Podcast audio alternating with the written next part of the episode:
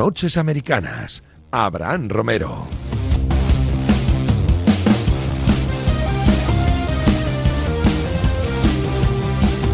Nueva semana en el deporte americano. A veces hablamos de NFL, a veces hablamos de otras cosas, otros asuntos y como hay que hablar de otros asuntos y hay que hablar un poquito de todo, hay que hacer un poco de comentarista televisivo, ¿no? De, entrando en el debate, pues hay que llamar a gente que sepa un poquito de todo, ¿verdad? Pepe Rodríguez, Pepe Brasín, Pepe amigo. Entonces, ¿por qué me llamas a mí? No tiene mucho sentido. ¿Qué tal? ¿Cómo estás?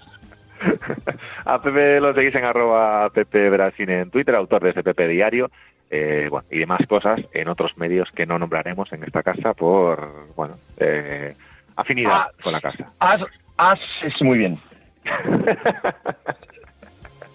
Eh, vamos a ver, Pepe. eh, bueno, la NFL está un poquito en stand-by eh, después de la fiebre de las últimas semanas. Eh, se quedan tus Bills en Buffalo, que es una noticia. Notición. Qué notición. notición Décadas para, de sufrimiento. para los cuatro, de para los sufrimiento. cuatro aficionados de los Bills que hay en España, bien. Hay más, hay más, hay más y más ahora, hombre, y más ahora que es un equipo que gana. En los últimos dos años se han hecho fans de Búfalo por doquier en España, es verdad esto, ¿eh? Muchísima gente joven. Hombre, vamos, encima quarterback blanquito, como gusta. No, hombre, no solo eso, si somos serios. Quarterback candidato a MVP, juega en los Correcto. finales, o sea, es, es fácil. Es fácil que Correcto. la juventud se haga de los Bills ahora y hay mucha gente, de Correcto. verdad, es una cosa muy sorprendente.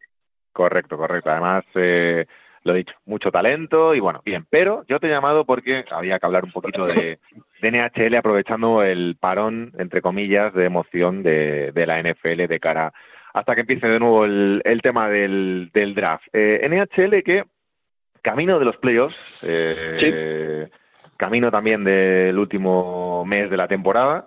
eh, Calendario hermano de la- NBA. Para el que no lo sepa, calendario hermano del de la NBA. Correcto, correcto. La NBA que está terminando, es su liga regular, la NHL también. Eh, dame nombres, quiero nombres, quiero eh, protagonistas, quiero historias, quiero tal. ¿En qué nos tenemos que fijar en este último mes? Bueno, a ver, hay dos equipos en la conferencia este que llevan dos, tres, cuatro años haciendo las cosas muy bien y que eran unos equipos que además no son de gran pedigrí histórico en la competición y que han ido construyendo poco a poco, ¿vale? Cada vez siendo mejores sin llegar a ser nunca élite. Es el año en el que son élite. Son los Carolina Hurricanes y los Florida Panthers.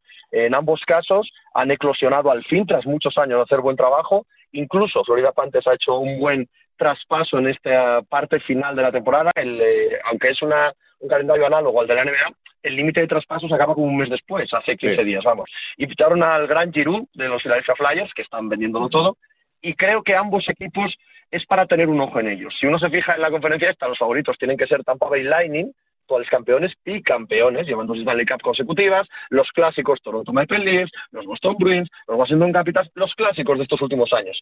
Pues es el año en el que al fin Carolina y Florida han llegado y están liderando cada uno sus respectivas divisiones. Y yo creo que en la conferencia este son la gran, gran historia. Si nos vamos al oeste, tenemos a Vegas Golden Knight, equipo que desde Sí. que nació eh, ha estado peleando por la Stanley Cup, y este año era un año en el que se esperaba que junto a Colorado fuesen los grandísimos favoritos de la conferencia oeste, y han tenido un año terrible, de lesiones, de movimientos, de gestión de espacio salarial, y están a puntito de perderse los playoffs. Ahora mismo están un punto por detrás del octavo de la conferencia oeste, y en estos últimos 15 días se verá si entran o no. Si los Vegas Golden Knights no entran en playoff, eh, por seguir con analogías de, de NBA, no tienen el pedigrí, pedigrí, perdón, de Lakers o Nets, pero me entiendes lo que quiero decir, ¿no? Sí, Equipo sí, que todo el mundo esperaba que pelease por el anillo, por la Stanley Cup, y que puede quedarse fuera de playoff.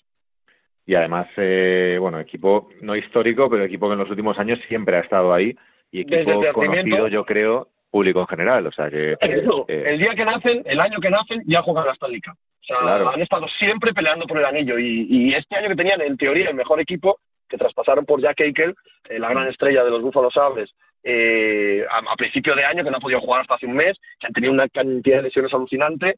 eh, es, un historión. Si se quedan fuera de playoff, es un bombazo tremendo para la franquicia y para toda la NHL. Y esta, esta mañana, preparando un poco el programa y leyendo un poco sobre la temporada, que más o menos la sigo en diagonal, salvo en ocasiones, me llama la atención que no lo sabía, el eh, The President's Trophy, que es el, el trofeo que se le da al equipo con mejor eh, récord al final de la temporada, récord de ambas conferencias, eh, que me parece una idea curiosa de cara a la NBA, por ejemplo, para promover un poco el, el, pues la competencia, la competición. Eh, ¿Esto de verdad tiene cierto interés o, me lo estoy comiendo yo aquí en, en los resúmenes que estoy viendo?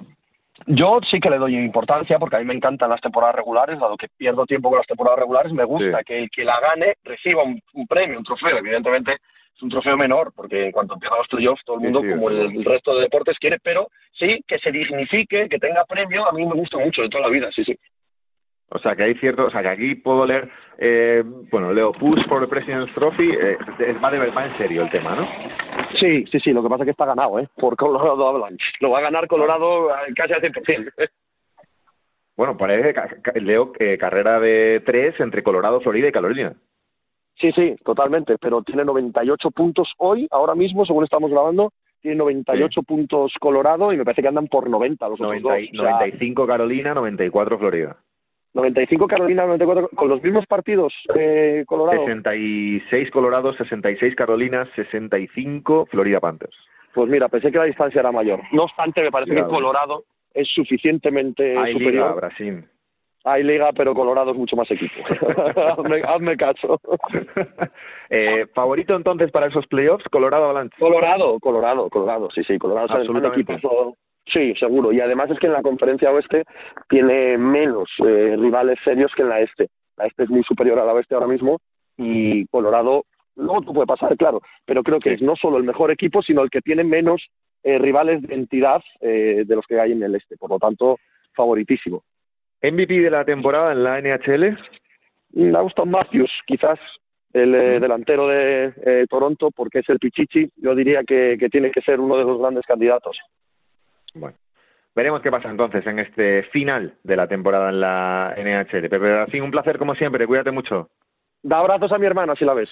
Un abrazo grande. Hasta luego. Vamos a hablar ahora los últimos 10 minutos, que bueno, no hay grandes historias de NFL, hemos hablado un poquito de NHL, pero siempre hay que comentar un poquito la actualidad de los últimos 7 días. Paco Virués, ¿qué pasa, amigo? ¿Qué tal? Buenas, Abraham. Paco Virués, compañero del Capologist y de, y de Gol Televisión. Eh, oye, tengo aquí un par de temas rápidos, eh, directitos, cortita y al pie, como nos gusta. Eh, Garópolo. Leo aquí al general manager de los 49ers diciendo que en ningún caso, en ningún caso, eh, cortarán al quarterback. Esto, ¿cómo hay que entenderlo? Como un, oye, creemos que todavía podemos eh, sacar algo en algún traspaso o, oye, vamos a confiar en, Jimmy, vamos a dejar en el banquillo a Trey Lance que vaya jugando un poquito cuando se pueda o, cómo entendemos esto? Yo creo que es un poco más de lo segundo. Eh, yo creo que han intentado inspeccionar el mercado, han intentado conseguir alguna ronda por él en un traspaso. El corte de Garoppolo, hay que recordar, y lo llevamos diciendo bastante tiempo, no les supondría ningún coste económico a, San Francisco, simplemente se desharían de ese, espacio si les fuese necesario, pero por ahora no les hace falta y como tampoco ningún equipo, eh, visto lo visto con el mercado de quarterbacks, está necesitando un quarterback urgentemente, yo creo que van a esperar, van a contemporizar, si se lo tienen que quedar no están incómodos con ello, pero eh, habrá que ver todavía, queda tiempo, mucho tiempo por delante, pueden haber lesiones, pueden haber traspasos, eh, pero yo creo que están empezando a hacerse la idea en San Francisco de que se lo quedan. ¿eh? Sí, porque estas semanas que quedan para el draft, estamos, lo comentábamos, ¿no? Un poco en stand-by esta semana, eh, después de la fiebre de, la, de las últimas dos semanas, eh, ese dominó de quarterbacks y, y esas firmas de la agencia libre. Eh, ¿Esperas algún movimiento? Yo estoy pensando sobre todo en Jordan Love, por ejemplo. Eh, hablo de, de quarterbacks, ¿eh? ya que empezamos con Garópolo. ¿Algún movimiento de cara al draft? Eh, teniendo en cuenta que tampoco es un draft con muchos quarterbacks en primera ronda.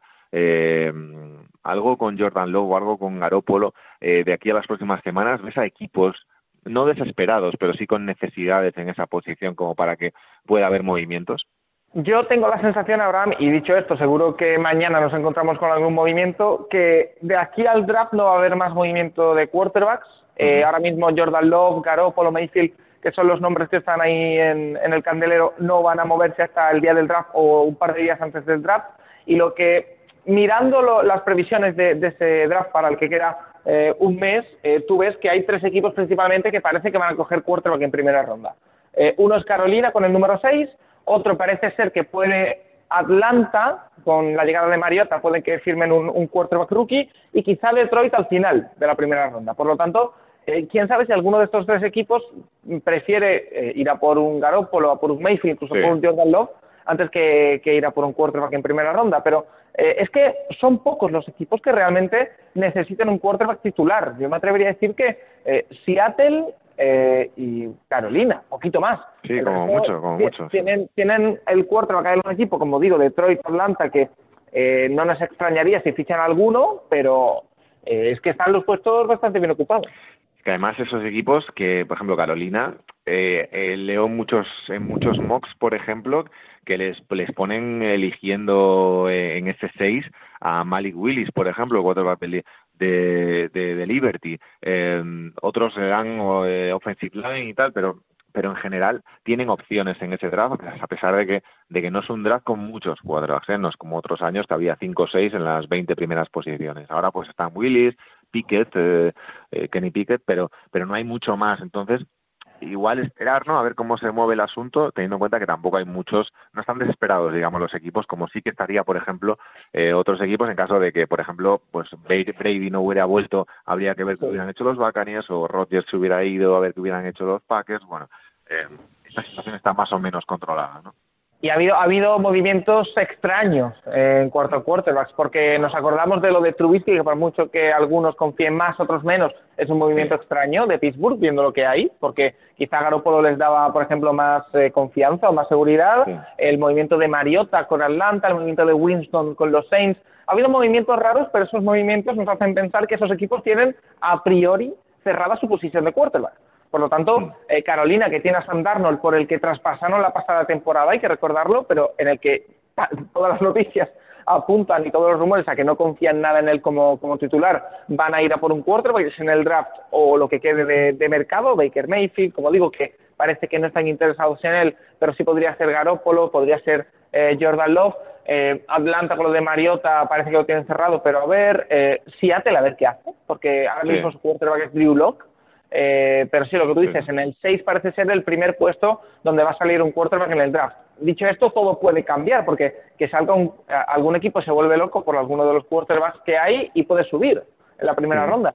Así que, bueno, incluso sí, pero tampoco hay, como tú dices, no hay equipos, yo creo que se que se que tengan a lo mejor la necesidad, ¿no? De volverse locos y subir en el draft, pagar demasiado eh, cuando no tienen. A lo mejor no veo yo esa necesidad demasiado en equipos. O sea, no hay equipos, por ejemplo, que un, a, los que un quarterback ahora mismo les, les, les pueda cambiar la vida porque tengan un equipazo detrás, ¿sabes? Como para si hay, a eso. Si hay alguno, no lo ha demostrado, no ha mostrado sus cartas todavía. Eh, A mí el único que se me ocurre que pudiera hacer una locura de este tipo, y no lo creo por el tipo de gerencia que tiene, es Seattle, por lo que te digo, porque es el único que no tiene el puesto cubierto con un jugador de garantías. Eh, y eso es si se enamoran de un Kenny Pickett o se enamoran de un Malik Willis, eh, si no incluso esperarían a su puesto en primera ronda, pero no creo que con la gerencia de, Seattle y el tipo de movimientos que han hecho en los últimos años eh, vayan a hacer una locura así. Sí, veremos qué pasa entonces en estas próximas semanas. Oye, una, noticia que ha salido esta, esta mañana y que, bueno, siempre crea un poco de debate cuanto menos, ¿no? Eh, ha sacado la NFL una nota, ¿no? En la que avisa que los 32 equipos de la liga tendrán que, que, elegir o que fichar a un eh, asistente ofensivo, un entrenador ofensivo asistente eh, que sea de una, bueno, de una minoría, de una etnia eh, o de una raza menor, eh, bueno, sea gente de color, eh, pues, asiático, latino, eh, una minoría eh, dentro de esas políticas eh, aceptadas por los dueños de la NFL en su, en su meeting anual y que además no tendrán que pagar las propias franquicias ese sueldo, sino que irá por un bote, digamos, que tiene la liga para esas, para esas políticas. ¿Cómo lo, lo vemos esto? Evidentemente, pues cualquier norma, cualquier regla que se use para que haya menos diferencias o que haya cualquier perjuicio, sobre todo con, el ejemplo que tuvimos hace poco con Brian Flores, eh, cualquier cosa que se haga, ¿no? Para, para mm, tener menos diferencias en este sentido estará bien, pero es verdad que a mí, a mí por ejemplo, me ha sorprendido eh, que, sea una, eh, esta una de las medidas y no, y no otros temas. La verdad, la obligatoriedad, entre comillas, de, de, fichar, de firmar a un entrenador de estas señas, eh, entiendo que he preparado, evidentemente, pero me, ha sorprendido cuanto menos. Eh, yo creo que está bien si supone abrir una puerta. No Claro, si eso es, justo. una- eh, no, no si se convierte en una rutina. Eh, me refiero, Claro. eh, si se convierte en, oye, vamos a darle oportunidades a, a etnias o como queramos denominarlo, menos representadas ahora mismo en la, en la NFL, me parece magnífico, porque eh, Claro. tener a 32 asistentes como mínimo, porque es un mínimo, eh, de estas eh, etnias eh, supone un avance. Pero que no se convierta en, bueno, la, tenemos cada año una persona ahí y ya está, sino que sea para de verdad darle oportunidades a personas que valen mucho la pena y que por diferentes eh, cuestiones sociales que hay que erradicar eh, no han podido tener esas oportunidades hasta ahora, pues oye, magnífico. Pero que eso, que se convierta en un eh, construir para el futuro, no que sea, eh, bueno, vamos a tenerlo ahí por tener un cupo y ya está, sino que en el futuro, si un equipo quiere tener a cuatro asistentes o un entrenador je- jefe y tres asistentes de estas etnias, que, que pueda hacerlo sin ningún tipo de problema y que se den a conocer también estas personas que seguro que son muy válidas. Ya estamos viendo incluso eh, en diferentes franquicias a mujeres trabajando como Sí. asistentes y trabajando como incluso eh, directivas, algo que eh, hace unos años nos parecía muy raro, nos parecía eh, incluso difícil eh, por, por cómo se ha tratado también dentro del mundo del deporte, no solo el norteamericano, sino en general a, eh, a las mujeres y demás, pero eso también se está dando. Así que todo avance en este sentido es bienvenido dentro de la NFL y dentro de todo el mundo del deporte, pero, como digo, que sea un- una base sobre la que construir, no que se quede Sí. solo en esa medida. Sí, eso es un poco crear una norma, ¿no? Darles a los equipos una norma para que luego sea una cosa ya más natural, ¿no? Para, Claro, es, es- para el es un poco, es un poco, a mí me da la impresión de que la NFL, guardando las distancias, quiere construir algo así como el International Player Pathway, que es ese programa para eh, traer a jugadores internacionales a la, a la NFL. Eh, un poco intentar darlos a conocer, porque eh, con el Player Pathway tampoco los equipos pagaban eh, por ese jugador, sino que lo hacía la NFL, tenían cada año X equipos a jugadores internacionales que no contaban dentro del roster, y de ahí han salido jugadores. Entonces, contando las diferencias, evidentemente, eh, todo el tema de, del racismo, de las etnias, es Mm. muy diferente y hay que tratarlo muy en serio, como merece, pero creo que es un poco también el hecho de intentar dar oportunidades a, a personas que hasta ahora no estaban tan representadas, o culturas o etnias que no estaban tan representadas dentro de la, de la NFL. Desde luego, pues a ver cómo avanza el tema, a ver qué movimientos se hacen en las franquicias y, y a ver si en un futuro pues no hace falta siquiera hacer ninguna ninguna regla y norma de, de estas. Paco Virubes, amigo, cuídate mucho. Un Un placer. placer, como siempre, Abraham. Un placer, un abrazo. Nosotros nos vamos, madrugada del martes al miércoles de la semana que viene, un nuevo Noches Americanas aquí en Radio Marca. Un abrazo.